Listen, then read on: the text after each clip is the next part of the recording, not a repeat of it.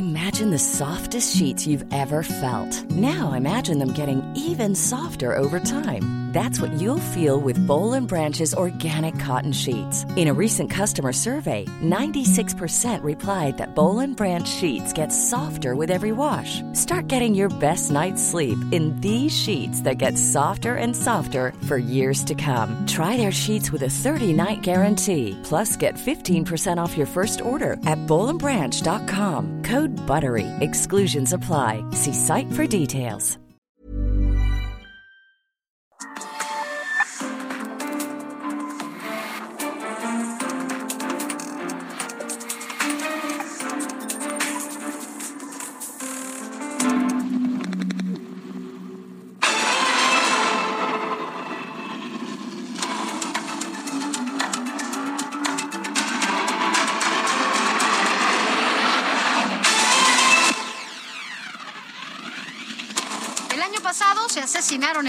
México 728 menores de edad.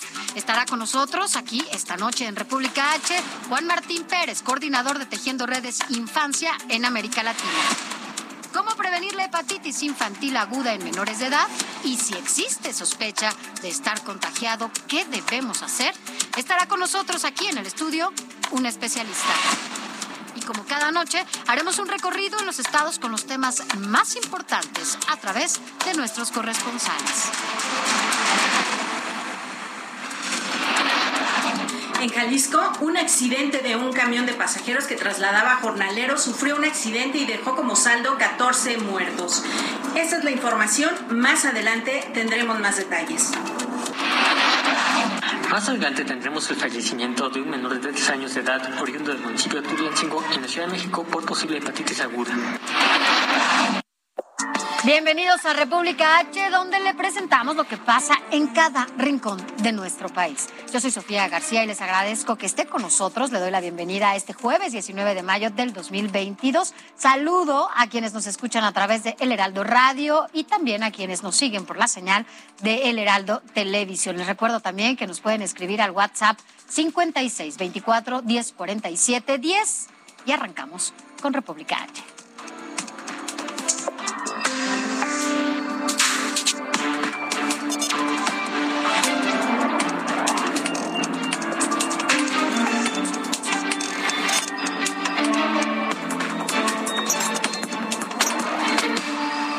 República H, con Sofía García.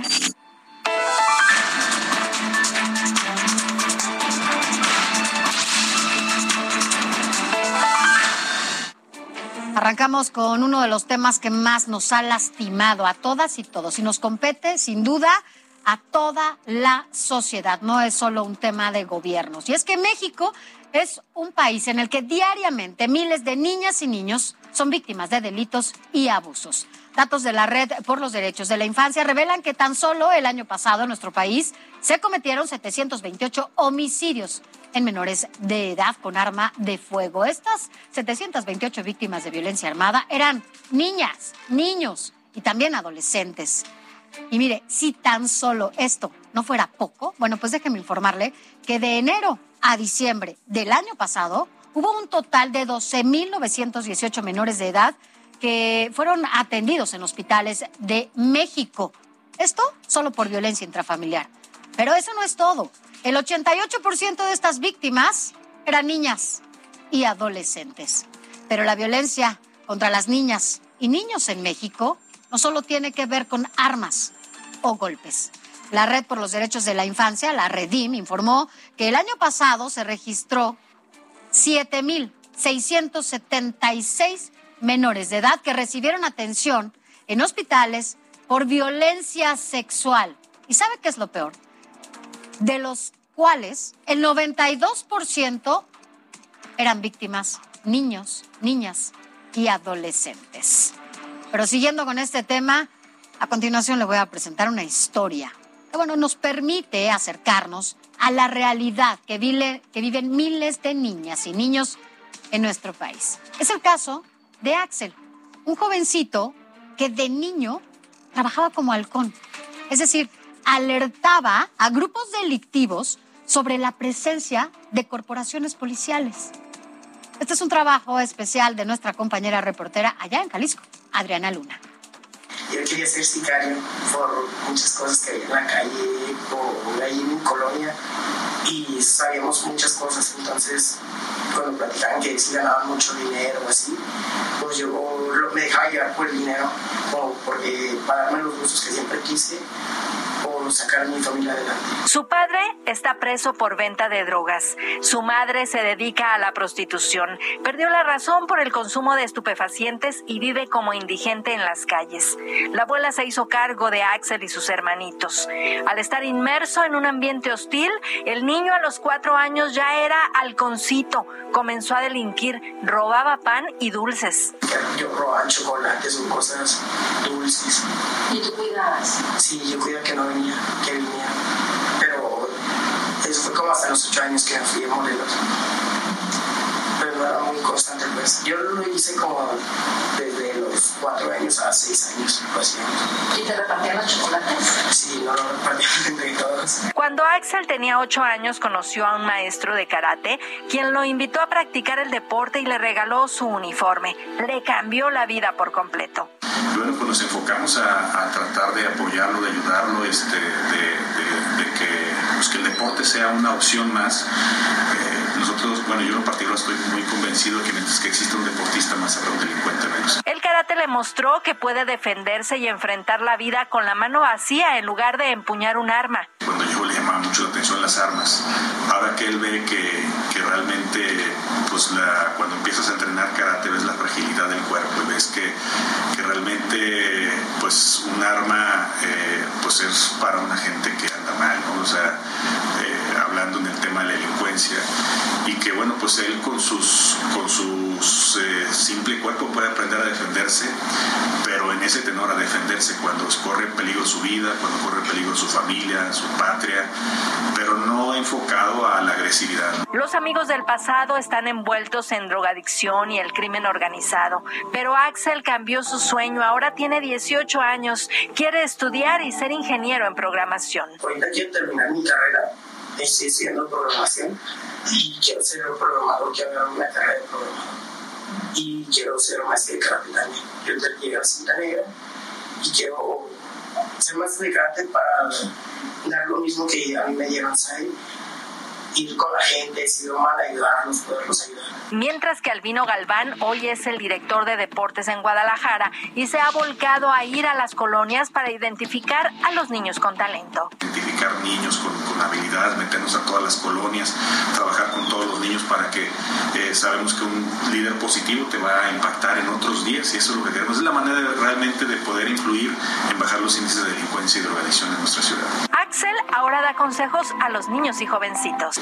No se dejen influenciar por las malas personas o las malas vibras o por lo que unas personas le puedan decir que pueden conseguir más dinero o así. El dinero no lo es toda la vida.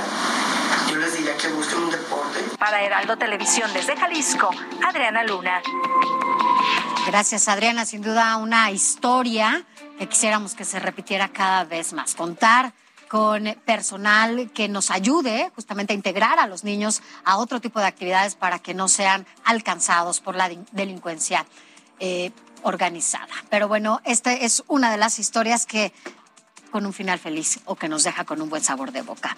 Y a propósito de estos temas, vámonos ahora de Jalisco, nos vamos hasta Guanajuato, porque allá cinco menores de edad guatemaltecos se encuentran en calidad de desaparecidos. Y para conocer la historia, vamos con mi compañera Gabriela Montejano, quien tiene todos los detalles. Gaby, buenas noches.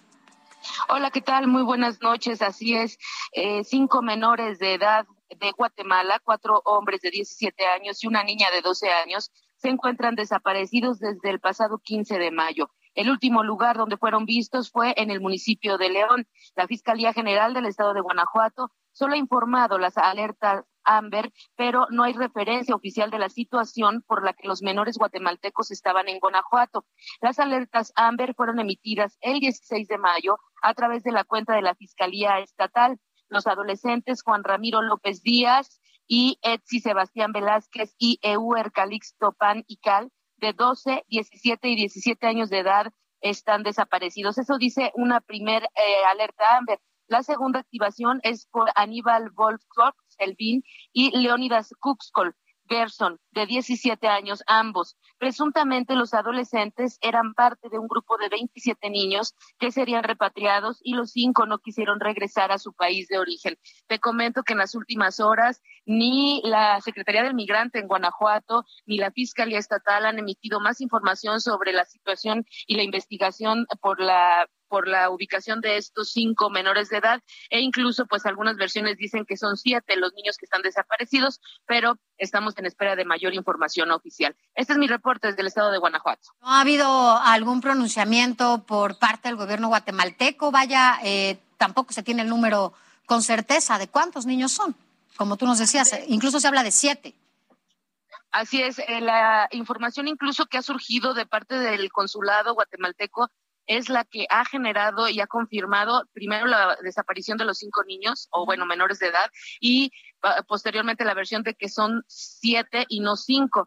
Sin embargo, bueno, pues no se ha dado la información a cuentagotas sobre este caso, pues que ha puesto a Guanajuato nuevamente en la mira nacional. Bueno, pues vamos a estar muy al pendiente de lo que pase en esta pues en esta historia, porque bueno, pues no puede ser que estos niños o niñas si estén desaparecidos, no sabemos cuál es, eh, cuántas niñas, cuántos niños, solamente se habla de siete menores.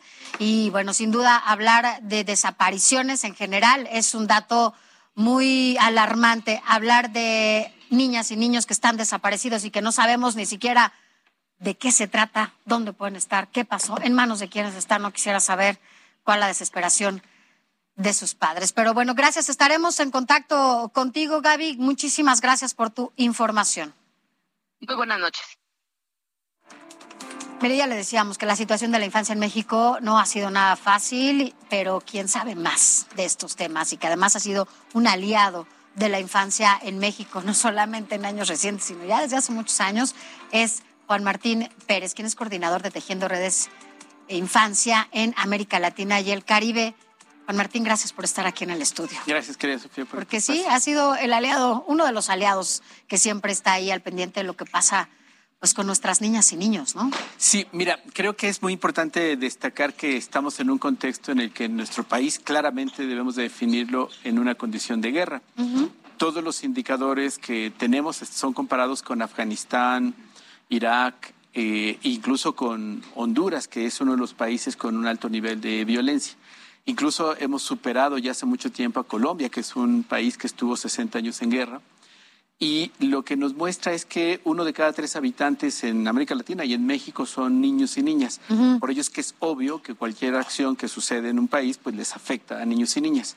Y las violencias están siendo especialmente duras con niños y niñas en todos los ámbitos, desaparición, homicidios, feminicidios. Reclutados por el crimen organizado. ¿Tenemos datos de cuántos niños? Mira, no hay, por supuesto, este es una, lo que llamamos como población oculta, porque intencionadamente no se, se busca que no se sepa, pero desde hace ya más de una década hicimos un cálculo con varias universidades tratando de identificar y concluimos que al, al menos cada año entre 35 mil y 40 mil adolescentes son reclutados hay que ubicar que el abanico de reclutamiento tiene varias posibilidades, ser la gran mayoría informantes. Esto significa que siguen exactamente halcones, que siguen yendo a la escuela, que traen uniforme, que pueden estar en alguna actividad, pero están siendo ya reclutados por grupos criminales. Ahora, evidentemente estos niños los absorben, ¿no? Justamente las circunstancias en las que crecen y las carencias en las que tienen que incluso sobrevivir, porque ni siquiera es una cuestión de vivir, sobreviven a estas carencias que tienen y entonces se convierten también en una parte de trabajo infantil, ¿no? Mira, hay que ubicar que hay como una especie de triada, territorio, eh, comunidad e instituciones. Cuando estos tres eh, cambian o se modifican, los niños y niñas se ven desprotegidos. Es literalmente como una red. Si la red tiene hoyos, pues no hay manera de contenerlos. Eh, cuando el ámbito comunitario, hacia su familia, su comunidad, comienza a tener dinámicas de violencia, trayectorias criminales o demás, cuando el, territorio está controlado por grupos criminales y cuando el Estado es frágil o literalmente ausente, los niños quedan totalmente a merced de grupos criminales. Entonces, hay una relación directamente proporcional entre mayor incremento del conflicto armado o de la, confrontación armada entre autoridades y grupos criminales, el control que ellos tienen la fragilidad del Estado y niños y niñas quedan en desventaja. Generalmente están fuera de la escuela, sus familias tienen ya dificultades, hay, consumo de sustancias, trayectorias carcelarias y son reclutados porque no tienen otra alternativa para sobrevivir, pero lamentablemente después son revictimizados, ya sea que son los primeros que asesinan en las confrontaciones o los detienen como responsables de hechos cuando en realidad han sido víctimas de reclutamiento. En este mapa, ¿no? En nuestro mapa de México, ¿cuáles serían estos estados en donde se vive la peor crisis en la infancia con este reclutamiento, cuando hay carencias en sus comunidades, cuando viven la violencia al interior de sus casas? Pues eh, lamentablemente el recorrido que tenemos en estos ya 15 años de guerra sigue marcando que donde ocurre esta confrontación es donde están los indicadores. Ahora mismo, Tamaulipas, Sinaloa, Jalisco, Guanajuato, eh, y en el caso del de, Estado de México, Morelos y la Ciudad de México, que es una ruta específica de trata, mm. eh, también hay que ubicar que hay reclutamiento, pero en este caso ya no es solamente para temas criminales de drogas o de eh, sicariato, sino también incluso los usan para identificar a otras adolescentes que serán víctimas de explotación sexual por parte de estas redes criminales. Ahora, si bien es cierto, la federación tiene mucha responsabilidad, ¿no? Desde los sistemas para la infancia y todo lo que tienen que hacer en esta cuestión. ¿Qué pasa con los estados? Porque los estados también tienen una responsabilidad importante para el cuidado de las niñas y los niños, así como los adolescentes. Eh, se están desarticulando desde los estados estos mecanismos, sí están trabajando, están retirando presupuestos. ¿Qué está pasando con los estados? Pues tenemos un deterioro del Estado mexicano en su conjunto. Hay que recordar que tiene tres órdenes de gobierno, el federal, estatal, municipal, pero también tiene tres poderes el Ejecutivo, el Legislativo y el Judicial. Esto teóricamente tendría que hacer un entramado que permita que las cosas funcionen. Lamentablemente no es nuevo, pero se ha agudizado, tenemos acciones fragmentadas. Lo que hace la federación no corresponde con las entidades federativas y al interior los municipios. Y el Poder Judicial está totalmente ausente y el Poder Legislativo, ahora mismo bajo control de, digamos, del partido mayoritario, pues está tomando decisiones legislativas incluso contrarias a los derechos de niños y niñas. Entonces, no es un buen momento, porque incluso aunque hay buenos eh, presidentas y presidentes municipales, eh, incluso iniciativas estatales, no tienen ninguna posibilidad de lograr nada porque requieren, requieren de eh, competencias estatales o federales y si son de partidos políticos distintos o si hay una orientación diferente a lo que se está planteando de la federación, no hay posibilidad que se concreten. Y te pongo un ejemplo muy concreto. Hasta ahora no tenemos un padrón de niños y niñas en orfandad por COVID, un padrón de niños y niñas en albergues, un padrón de niños y niñas que sus madres fueron víctimas de feminicidio. Y eso es un ejemplo de la gran fragmentación que tenemos y que nos impide incluso poder calcular cuántos niños y niñas están siendo víctimas de reclutamiento. El sistema DIF vive una profunda crisis institucional. y se ha pretendido desaparecer el Sistema Nacional de Protección, ahora no se ha hecho, pero siguen trabajando. Y creo que la, alternativa es, y, agradezco profundamente tu espacio para reconocer y felicitar a literalmente miles de funcionarios públicos que en los territorios están haciendo su trabajo, incluso en contra de la propia dinámica del Estado por su eh, de, desarticulación política, pero que es precisamente con estos funcionarios y funcionarias con los que logramos que niños y niñas puedan ser medianamente contenidos y que esto no sea más crítico de lo que ahora mismo enfrentamos. Que sí, que sí se está haciendo, por ejemplo. Pues mira, eh, además de destacar a las y los funcionarios en concreto, creo que también hemos logrado que en lo que tejimos y construimos en 2014 con la Ley General de Derechos de Niños y Niñas y el sistema esté más o menos funcionando. Digo más o menos porque las cabezas políticas lo quieren desmantelar. Otra cosa que se ha logrado mantener es em, la articulación que hay en los territorios entre organizaciones, comunidades y familias. Esto es súper importante y aquí quisiera agregar también a las escuelas. Incluso en el confinamiento algunas comunidades educativas lograron ser contención. Ahora en el retorno eh, a la dinámica presencial, las escuelas vuelven a ser los grandes aliados para identificar todas las condiciones de violencia y de desventaja que tienen niños y niñas. Y yo diría que si el escenario no es más crítico, es porque precisamente las comunidades han logrado pues encontrar formas de proteger a niños y niñas. Para el reclutamiento, lo que estamos observando es que están recurriendo al desplazamiento, literalmente sacar a los adolescentes, a las niñas y a, los jóvenes de sus comunidades, mandarlos con familias a las zonas céntricas, a la Ciudad de México, Guadalajara, para protegerlos. Y es muy triste que tengan que dejar su familia, su identidad, sus redes de apoyo, porque lamentablemente no hay cómo frenar este reclutamiento creciente. En un estudio reciente que hicieron nuestros colegas de Redim con el Observatorio Ciudadano para la Seguridad, calculan que hay entre 150 mil y 200 mil adolescentes en riesgo de ser víctimas de reclutamiento por estos factores que te contaba fuera de la escuela, sin actividades económicas, con trayectorias familiares de cárcel, eh, trayectorias familiares con drogas. Esos son factores que los coloca en alto riesgo para ser víctimas de reclutamiento. Ahora, cuando hablas de una ausencia del Poder Judicial, ¿a qué te refieres? Pues que las tasas de impunidad en esta corresponsabilidad de fiscalías que están totalmente ausentes y yo diría incluso capturadas por el crimen, y el Poder Judicial en que se justifica, se autojustifica con que las carpetas de investigación llegan mal integradas y entonces literalmente no se avanza. Tenemos una tasa de impunidad de 97% de cada carpeta, es decir, de cada carpeta que se presenta, de casi carpetas, de eh, donde niños y niñas son víctimas, solo tres alcanzan algún tipo de sentencia o proceso.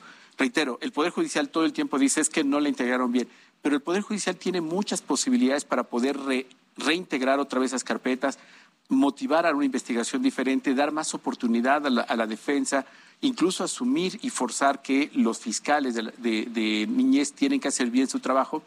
Pero regresamos a esta fragmentación, a estos cotos políticos y también a la corrupción que lamentablemente sigue creciendo. Y que al final no logra esta coordinación indispensable para que se pueda acabar con todo esto. Si tuvieras que decir en una palabra en qué momento se encuentra la infancia, ¿cómo lo describirías? En el peor momento de la historia de México. O sea, ni en la Revolución Mexicana tuvimos un escenario tan crítico en tres sentidos. En la dimensión, es decir, los millones de niños y niñas afectados, en prácticamente el olvido que tienen para cualquier ámbito adulto, la política, cualquier cosa, pero particularmente, y eso es lo más grave, que tenemos un jefe de Estado que todo lo que decide lo hace en contra de la infancia. ¿Qué sigue? Pues exigir que se cumpla la ley parece fácil y difícil. Tienen ustedes relación, ¿no? Con, las, bueno, con gobierno federal, Dialogamos con, gobiernos todas las autoridades en todos lados y seguiremos haciéndolo.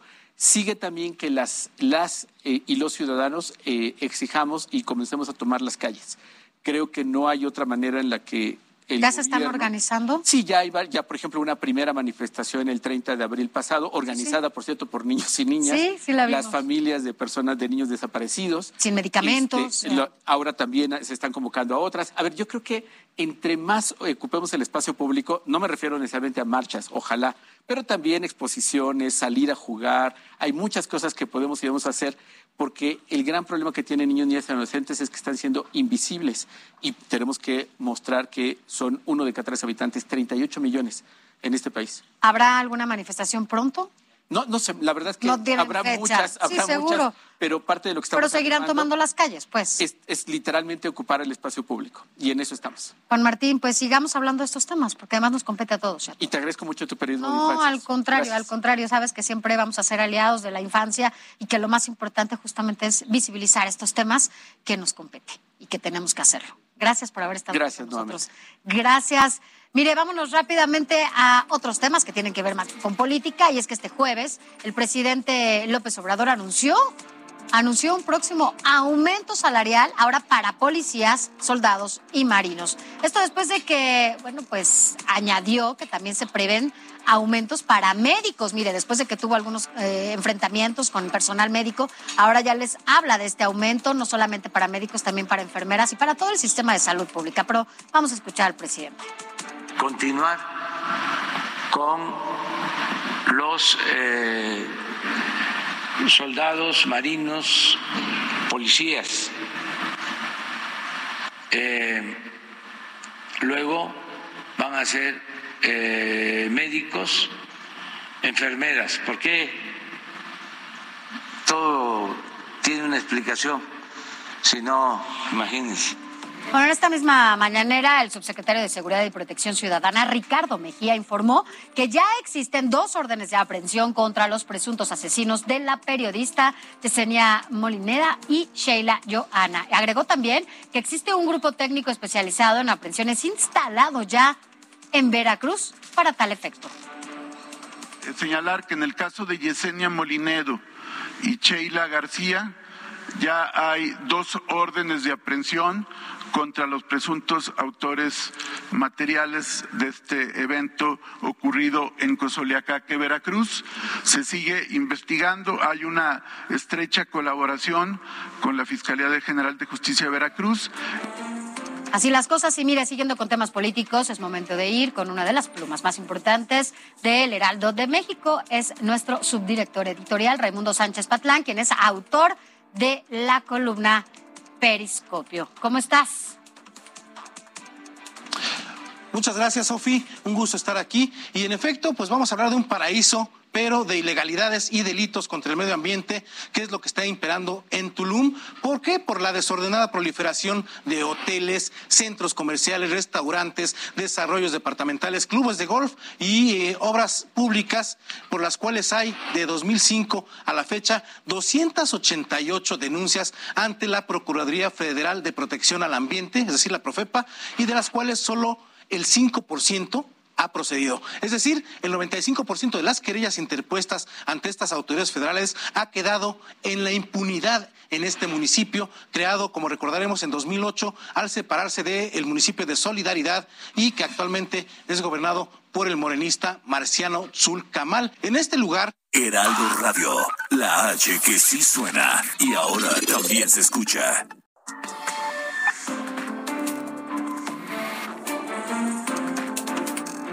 Que haya casos de hepatitis aguda infantil.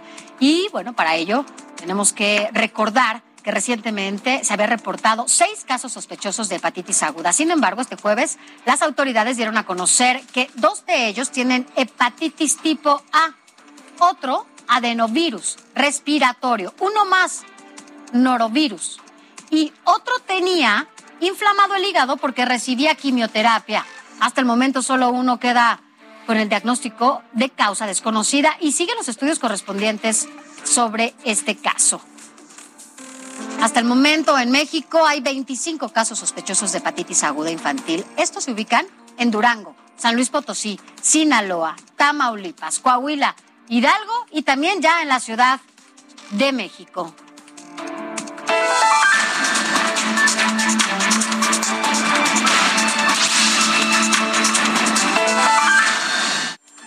Vámonos hasta Hidalgo porque allá lamentablemente murió un menor de edad a causa de hepatitis aguda infantil y para ello hacemos enlace con nuestro compañero corresponsal José Ignacio García. ¿Cómo estás, José Ignacio? Cuéntanos qué pasó. ¿Qué tal? Muy buenas noches. Un saludo a todo el auditorio. Pues comentar que efectivamente la Secretaría de Salud del Estado de Hidalgo confirmó hace unos momentos que el menor de 13 años de edad que falleció en el Hospital de la Raza de la Ciudad de México el día de ayer falleció a consecuencia de esta nueva hepatitis aguda grave, cuyo origen aún es desconocido. De acuerdo con la Secretaría de Salud, tras los análisis realizados por el Instituto Nacional de Referencia Epidemiológica, se confirmó que se trató de esta nueva cepa Hi, I'm Daniel, founder of Pretty Litter. Cats and cat owners deserve better than any old fashioned litter. That's why I teamed up with scientists and veterinarians to create Pretty Litter. Its innovative crystal formula has superior odor control and weighs up to 80% less than clay litter. Pretty Litter even monitors health by changing colors to help detect early signs of potential illness. It's the world's smartest kitty litter. Go to prettylitter.com and use code ACAST for 20% off your first order and a free cat toy. Terms and conditions apply. See site for details. De hepatitis y por lo cual se realizan los estudios de caso para conocer si pudieran haber otros infantes que podrían estar con una situación similar y una sintomatología que podría estar relacionada precisamente con esta hepatitis. Cabe destacar que hasta el momento en el estado de Hidalgo se han, se han investigado otros cuatro casos sospechosos de hepatitis. Uno ya fue descartado porque se trató de hepatitis tipo A en la ciudad de Tepeji del Río y otros tres en el municipio de Zacualtipan que están en espera de los resultados del INDRE, aunque se encuentran evolucionando positivamente. Hasta el momento las autoridades estatales no han dado a conocer el porqué de este nuevo caso de hepatitis tipo A, donde el infante apenas presentó estos síntomas el pasado primero de mayo y fue trasladado al Hospital General de Tulancingo. Posteriormente fue trasladado al Hospital de el IMSS en Pachuca y finalmente canalizado al Hospital de la Raza en la Ciudad de México, donde finalmente falleció. Hasta el momento se mantienen las indagatorias y se ha manifestado por parte de la autoridad estatal la importancia de prevenir estos casos con el lavado permanente de manos, así como eh, evitar consumir alimentos en la exposición al aire y que estos sean hervidos y que sean también recién preparados. Son parte de las indicaciones que ha dado a conocer la autoridad estatal con respecto a este nuevo caso de hepatitis aguda eh, que se ha presentado en el estado de Hidalgo. Bueno, pues lamentable esta información de último minuto que nos estás dando a conocer, pero bueno, pues ya nos confirmas que falleció este niño en donde se estaba atendiendo en el Hospital de la Raza aquí en la Ciudad de México, que venía del estado de Hidalgo. Gracias, gracias por tu información. Y mire, más allá de la presencia de casos de hepatitis aguda infantil, un tema que poco se ha abordado es saber, sobre todo, cómo protegemos a nuestros niños y a nuestras niñas. ¿Existe alguna forma de protegerlos, sobre todo de esta enfermedad que no sabemos de dónde viene? Bueno, pues también podemos saber si nuestros niños o niñas están contagiados de esta hepatitis aguda. Y no si lo detectamos a tiempo. Pero para ello agradecemos que esté con nosotros a Carlos Aguirre, quien es infectólogo pediatra del Centro Médico ABC. Gracias, doctor, por estar aquí, porque bueno, pues esto se está poniendo cada vez peor, o no sé, usted díganos, doctor, porque estamos viviendo un caos o, nos estamos alarmando de más. Yo creo que nos estamos alarmando de más, Sofía. Eh, este cuadro de hepatitis, la hepatitis, como dicen, hepatitis la conocemos desde, desde la antigüedad, ¿no? Desde Hipócrates hay casos ya de hepatitis que es la inflamación per se del hígado. Sin embargo, esto llama la atención, estos casos han llamado la atención porque eh, no tienen una asociación con los virus que normalmente generan las hepatitis, como son los virus que empiezan con letra, el A, el B, C, D, hasta la E. Para lo cual hay vacunas. Para lo cual hay vacunas o la mayoría de estas infecciones se autolimitan, es decir, que se curan solas sin necesidad de un tratamiento en específico. Este se ha vinculado a un serotipo de un virus que se llama adenovirus 41F, que es un virus que ya conocemos, sabemos que es un virus de índole respiratoria, pero también puede tener características gastrointestinales. Y lo más importante es que también se ha asociado a una probable long COVID, es decir, que esté relacionado también al SARS-CoV-2. Entonces, hasta el momento no tenemos identificado un agente causal que pueda eh, podamos darle eh, prevención o, tratamiento específico eh, para este tipo de hepatitis. Lamentablemente, tú lo acabas de comentar, falleció un niño y eso, pues, obviamente nos, nos tiene que poner en, en la alerta sobre qué tienen que identificar todas las mamás y los papás en sus niños para que reciban una atención inmediata y oportuna. ¿Qué es ese tipo de situaciones que justamente nos tienen que alertar? Mira, es muy importante que tus, que tus radioescuchas, eh, perdón, que tus televidentes... También nos escuchan. También los radioescuchas, ¿verdad? Eh, tengan en cuenta que la fiebre es uno de los síntomas, dolor abdominal, dolor de panza, dolor en las articulaciones, que puedan tener también diarrea, vómito, eh, fatiga, eh, cambios en la coloración en las excretas, es decir, que hagan pipí de color como un refresco de cola, o evacuaciones pálidas o, blanquecinas, eh, o y también que en la esclera, que es la parte blanca del ojo, lo, puedan tener un tinte amarillento. Vamos a estar viéndole los ojos todo el tiempo a los niños. Muy probablemente cuando suceda esto ya es un poco tarde. Si nosotros vemos que ahorita tenemos muchos cuadros de gastroenteritis en, México por el clima, hace mucho calor. Entonces esto genera... son enfermedades propias de esta temporada. de esta temporada, ¿no? Entonces hay cuadros de diarrea, fiebre, todo eso. Si nosotros vemos que esta evolución de la fiebre, el vómito, no es lo habitual, que son dos o tres días, que es lo que duran estas enfermedades, sí necesitan acudir con, gente especializada, con médicos especializados, en este caso un infectólogo pediatra un gastroenterólogo pediatra, que le dé una atención oportuna y que le realice estudios, porque no podemos hacer, saber a ciencia cierta si ese paciente tiene hepatitis hasta no hacerle una muestra de sangre y poder determinar si hay una elevación de las enzimas del hígado y también poder descartar si es un origen de una hepatitis una hepatitis A, una hepatitis B o todas. Saber con exactitud si efectivamente es la de origen desconocido, ¿no? O bien ya es una hepatitis conocida, como la que nos dice. Ahora, eh, ¿qué hacer? ¿Hay algún tratamiento? ¿Se lleva nada más al hospital? Eh, sobre todo porque, bueno, pues cuando hablamos de las niñas y los niños y hablamos de que este contagio es a través de las vías respiratorias, bueno, pues nos alerta más porque los niños y las niñas no están vacunados. Exactamente, es, es un tema. El grupo de edad eh, que está afectando más a, estos niños son los dos años. Mm. Se han dado casos desde un mes hasta los 16 años. en, los adultos no se ha encontrado cuadros de hepatitis, por eso le llaman hepatitis aguda en niños.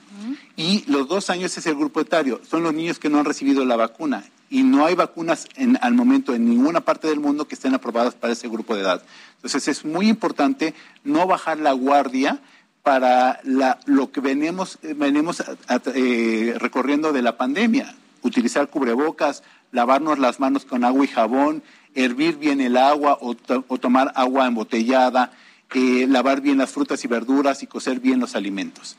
Sé que esto no les va a gustar a nuestros amigos que venden comida en la calle, pero ahorita no es como lo más recomendable. Siempre, si, si ven que es una persona que cocina bien los alimentos y es higiénica, adelante, no, no hay ningún problema. O sea, la, recomendación número uno es que no se quiten el cubreboca, sobre todo ahora que varios estados del país han eh, decidido eliminar el uso del cubrebocas. No es el mejor momento para los niños y las niñas. No, de, hecho, los, niños y las niñas se ponen mejor el cubrebocas que muchos de los adultos. ¿eh? No, y en la escuela lo tienen todo el tiempo, ¿no? Exactamente, pero sí es muy importante porque se pueden prevenir no solamente este tipo, sino otros virus.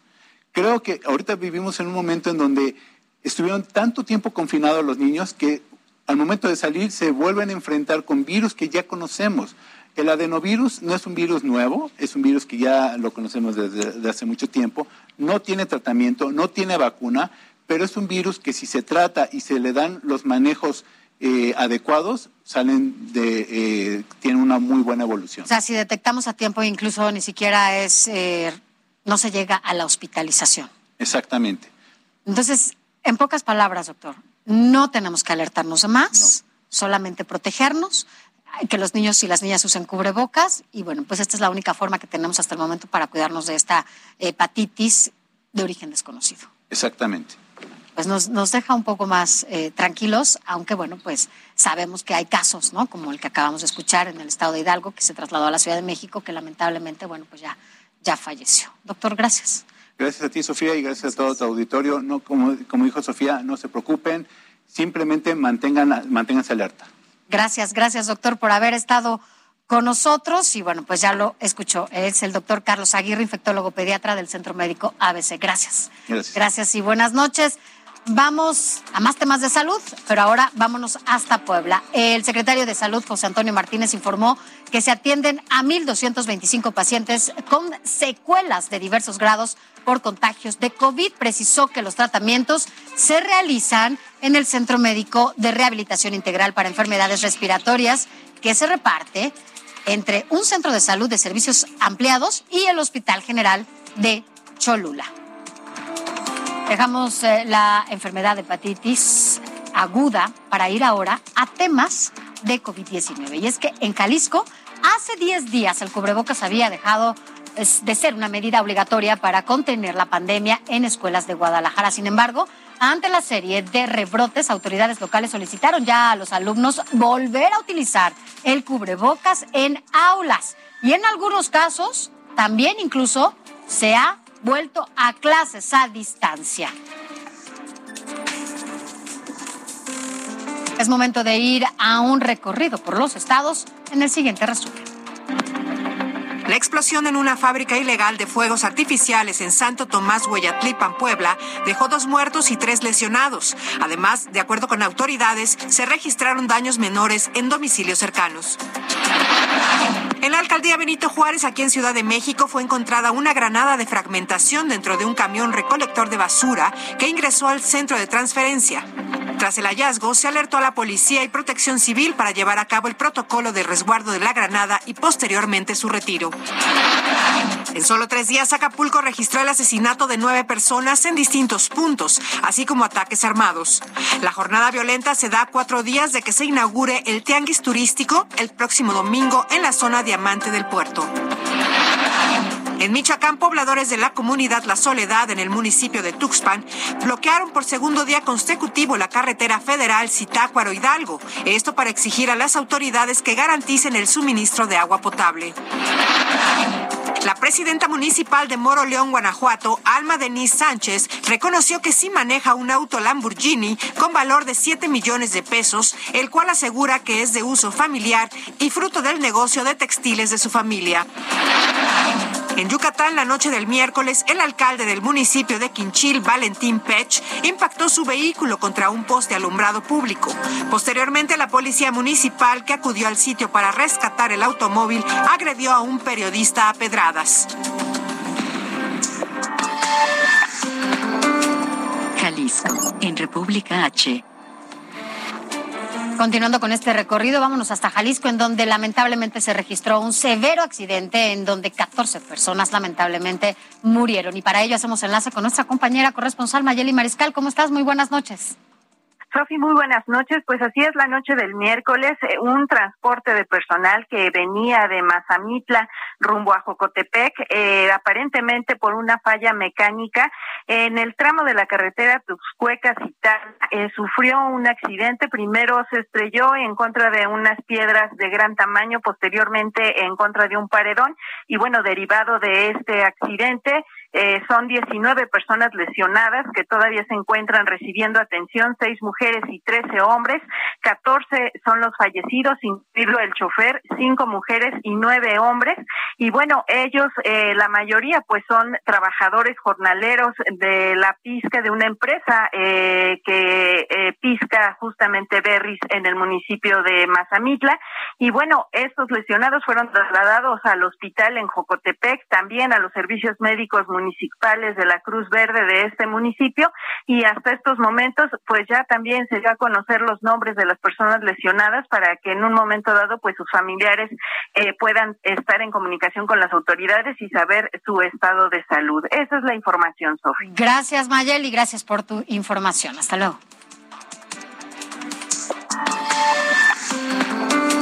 Nuevo León, en República H. Vámonos hasta el norte, allá en Nuevo León, donde informaron que podrían exhumar el cuerpo de la joven fallecida Devani Escobar. Y para ello hacemos enlace con nuestra corresponsal, Dani García. ¿Cómo estás, Dani? Cuéntanos esto. La fiscal especializada en feminicidios, Griselda Núñez, aseguró que en caso que un experto lo solicite, se podría solicitar a un juez obtener el permiso para exhumar el cuerpo de Devani Escobar en rueda de prensa para actualizar sobre el caso, Núñez informó que en los próximos días viajará a la Ciudad de México como parte de los trabajos en colaboración con las autoridades federales para homologar los dictámenes de las autopsias hechas en el caso y aseguró que en este momento no se descarta la posibilidad de una exhumación en caso de que uno de los expertos que colaboran en el caso lo soliciten. Para esto, insistió que colaborarán con el gobierno federal y organismos internacionales que han trabajado ya en peritajes con la Corte Interamericana de Derechos Humanos, en casos que requieren perspectiva con enfoque de género. Esto lo comentó la fiscal después de que por la mañana el subsecretario de Seguridad Pública, Ricardo Mejía, informara que prevén realizar un tercer dictamen para esclarecer la causa de muerte de Devani Escobar. Esto porque existen diferencias entre los dos dictámenes existentes realizados sobre la muerte de la joven. De esta manera, se espera que con el tercer dictamen se pueda evaluar cuáles fueron las causas de la muerte de Devani Escobar a través de observaciones, análisis y fotografías que ya se tienen. Pero en caso de que no sea suficiente, se podría optar por la exhumación del cuerpo, como lo adelantó la fiscal especializada en feminicidios. Informó desde Monterrey, Nuevo León, Daniela García para Heraldo Media Group. Cada día una historia distinta en el caso de Devani. Gracias, Dani. Gracias. Hasta Monterrey. Veracruz, en República H. Allá en Veracruz, eh, bueno, pues hoy se reinició el funcionamiento del acuario en ese puerto y para ello hacemos enlace con nuestro compañero Juan David Castilla. Cuéntanos. Muy buenas noches, Sofía. Te saludo con mucho gusto desde el estado de Veracruz. Fíjate que a una semana de su clausura y de conflictos por la extinción del fideicomiso, este jueves, como bien lo mencionabas, reabrió al público el ahora denominado Acuario de Veracruz, uno de los más importantes atractivos turísticos de esta entidad. Después de las 10 de la mañana, Sofía, que el titular de la Procuraduría Estatal de Medio Ambiente, Sergio Rodríguez Cortés, acompañado de otras autoridades estatales, realizaron el corte del liceo inaugural de este lugar, ubicado sobre el Boulevard Manuel Camacho, en el puerto de Veracruz. Eh, los primeros asistentes, Sofía, a esta nueva etapa del acuario fueron estudiantes de distintas escuelas primarias de comunidades rurales en los municipios de Actopa, Yamatán de los y de las zonas norte, centro y sur de la entidad veracruzana.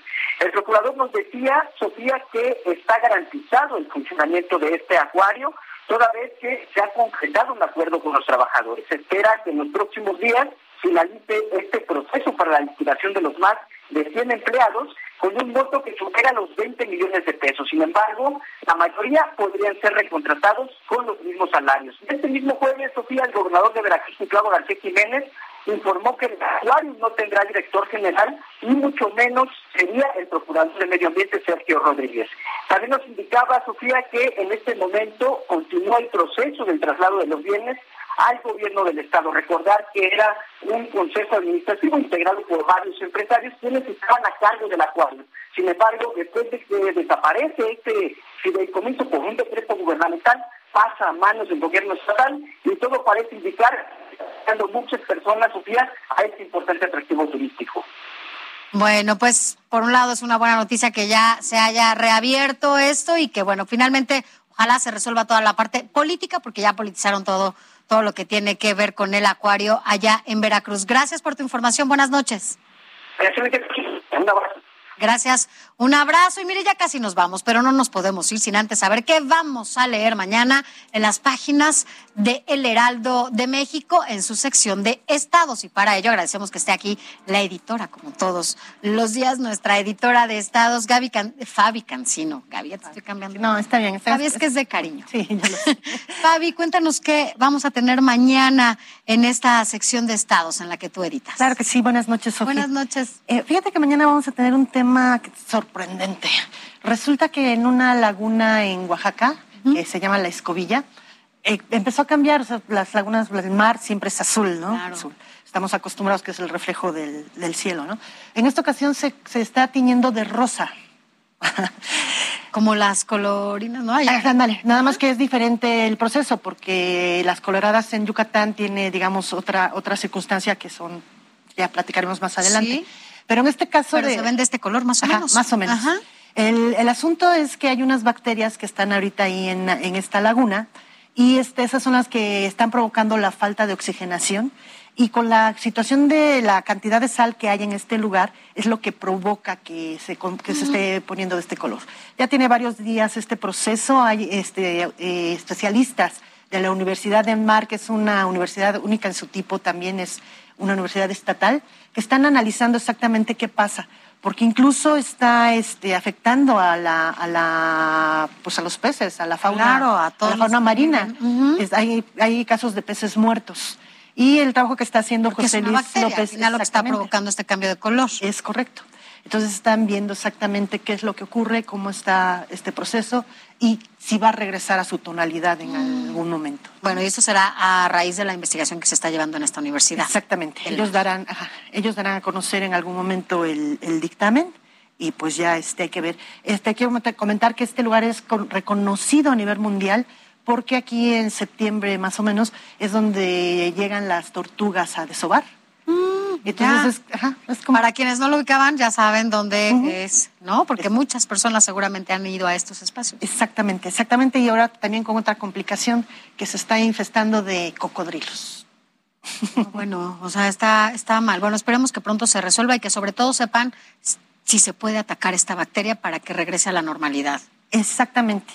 Y también vamos a tener otro tema que también es muy importante porque eh, afecta a la gente. En el Estado de México, de acuerdo con el Atlas de Riesgos de Inundaciones, pues ya tienen determinado que cuando menos 75 sitios en, en por lo menos 16 municipios, 25 municipios, pero en 16 se concentra la mayoría de estos 75 sitios, son susceptibles a inundaciones y encharcamientos terribles. Y con lo que viene.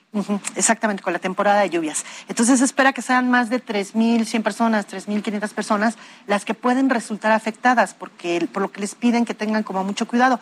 Es, muchas de estas están este, ubicadas en la zona conurbada, son los municipios como Naucalpan, Ecatepec, Tlanepantla, Tultitlán, Valle de Chalco, este tipo de municipios que están y que además el año pasado vimos cómo incluso varios cerros ahí se desgajaron y esto, bueno, ocasionó que mucha gente fuera desplazada, lamentablemente otras más fallecieran porque no se toman las medidas a tiempo. Exactamente, el cerro de Chiquihuite, que es el, el, que concretamente el año pasado se desgajó y que a la fecha no han podido regresar y difícilmente logrará regresar la gente que estuvo involucrada en ese lamentable hecho. ¿no? Mañana tendremos que leer esto porque sí hay que tomar medidas, por lo menos si las autoridades no lo hacen a tiempo, si la sociedad, ¿no? Que tome sus maletas y que si se pueden mover, que se muevan exactamente, de ahí. Exactamente, que a veces es la misma necesidad la que te lleva a, a habitar esos lugares. Así es. Y por último, una nota que también es muy relevante. Hoy, fíjate que el embajador Ken Salazar, embajador de Estados Unidos en México, se reunió con siete gobernadores del sur sureste. Ajá. También estuvo el secretario de Hacienda, este, Rogelio Ramírez de la O, y hablaron de temas muy, muy, muy interesantes, este, de inversiones que va a haber en México a partir de, de proyectos de estadounidenses con esta región. De hecho, es la quinta reunión que tienen estos siete gobernadores. Incluye a Campeche, Chiapas, Oaxaca, Quintana Roo, Tabasco, Veracruz y Yucatán. Entonces, muy importante. Mañana lo vamos a ver y sobre todo saber cuáles fueron esos acuerdos, ¿no? Para darle seguimiento sobre y más si no es la primera reunión. ¿no? Mañana en las páginas del Heraldo, recuerden la sección Estados, nosotros vamos a leer todo lo que hacen nuestros compañeros corresponsales y también nuestros compañeros reporteros. Gracias, gracias Fabi. Al contrario, como siempre por estos adelantos porque no nos lo vamos a perder. Recuerden, lo puede ver a través de nuestro periódico impreso o bien también lo puede hacer a partir de la página de El Heraldo de México. Eso fue todo por hoy. Recuerde aquí en República H, pero mañana lo esperamos a partir de las 8 en punto. Escríbanos al 5624 1047 10, es nuestro WhatsApp y mañana lo esperamos aquí en República H.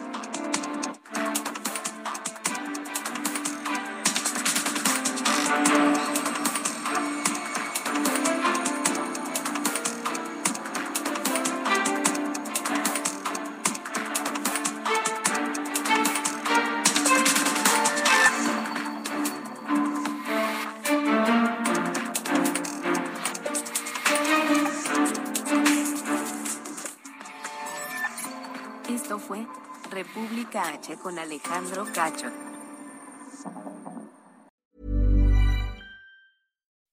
When you make decisions for your company, you look for the no-brainers. If you have a lot of mailing to do, stamps.com is the ultimate no-brainer. Use the stamps.com mobile app to mail everything you need to keep your business running with up to 89% off USPS and UPS. Make the same no-brainer decision as over 1 million other businesses with stamps.com. Use code PROGRAM for a special offer. That's stamps.com, code PROGRAM.